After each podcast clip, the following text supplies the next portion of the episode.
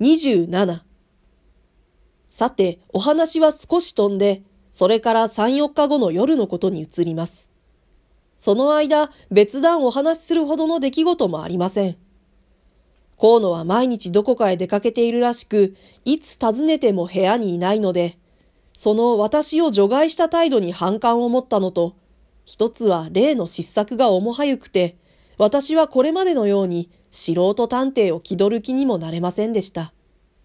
が、そうかといって、この好奇的な事件を見捨て、宿を出発するのも残念だものですから、もう少し待てという河野の言葉を当てにして、やっぱり投留を続けていました。一方、警察の方では、先にも言った大掛かりなトランク捜索の仕事を始め、森の中、湖水の岸と漏れなく探し回ったのですが、結局何の得るところもない様子でした。そんな無駄な手数をかけさせるまでもなく、ただ一言、例の時間の錯誤について申し出ればよかったのかもしれませんが、河野が死体の捜索にもなることだから止めるにも及ぶまいというので、私もその気になって警察に対してはあくまで秘密を保っていたわけです。私は機会があるごとに宿の主人の様子に注意するのと、河野の部屋を訪ねるのを日課のようにしていました。しかし主人の挙動にはこれといって疑うべきところもなく、河野は多くの場合留守なのです。なんとも待ち遠しく退屈な数日でした。その晩も、どうせまたいないのだろうと高をくくって、河野の部屋の襖を開いたのですが、案外にも、そこには主人公の河野ばかりでなく、村の駐在所の巡査の顔も見え、何か熱心に話し込んでいる様子でした。ああ、ちょうどいいところです。お入りなさい。私がもじもじしているのを見ると、河野は助才なく声をかけました。私は普通なら遠慮すべきところを、どうやら事件に関する話らしいので、好奇心を抑えがたく、言われるままに部屋の中へ入りました。僕の親しくしている人です。大丈夫な人ですから、どうかお話を続けてください。河野は私を紹介しながら言いました。今も言うように、この湖水の向こうの村から来た男の話なのですよ。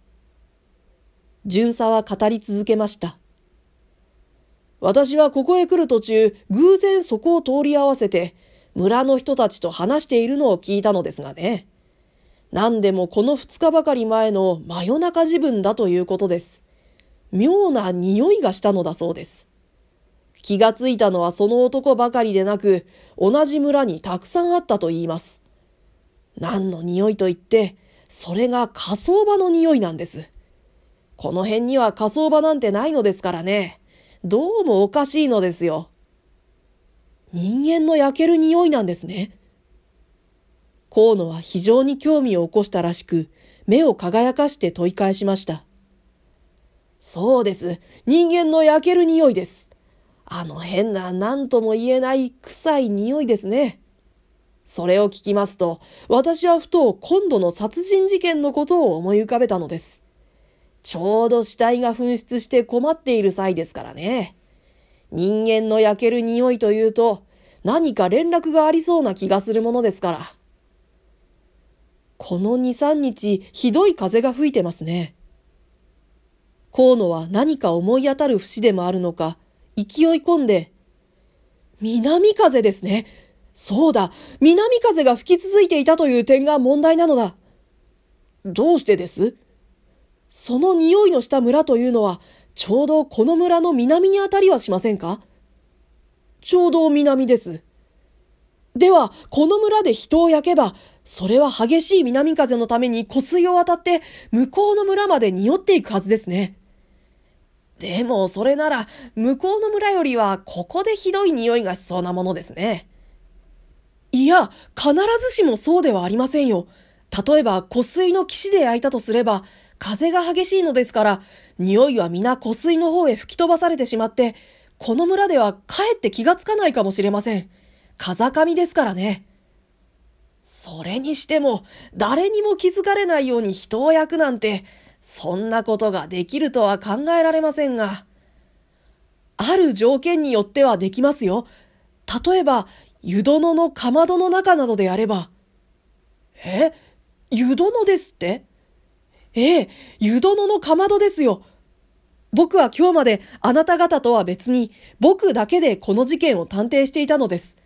そしてほとんど犯人を突き止めたのですが、ただ一つ死体の始末がわからないために、その筋に申し入れることを控えていたわけでした。それが今のお話ですっかりわかったような気がします。河野は私たちの驚く様を満足げに眺めながら、後ろを向いてカバンを引き寄せると、その中から一丁の担当を取り出しました。鞘はなくて真っ黒に汚れた五寸ほどの白木の塚のものです。それを見ると私ははっとあることに気がつきました。鏡の表に殺人の影を見たとき、男の手に握られていたのが、やはりそのような担当であったのです。これに見覚えはありませんか？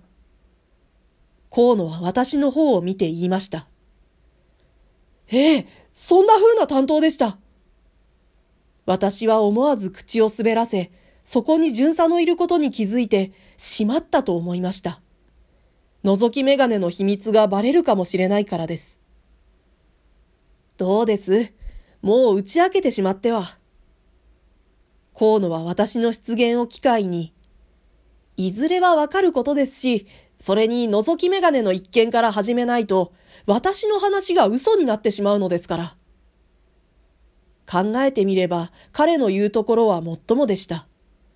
この担当に見覚えがあることを明らかにするためにも、手の甲の傷にしても、トランクの男の無罪を称する時間のことにしても、あるいは覗き眼鏡を取り外している時に発見した怪しい人影についても、その他いろいろな点で、あれを打ち明けてしまわないと具合が悪そうに思われます。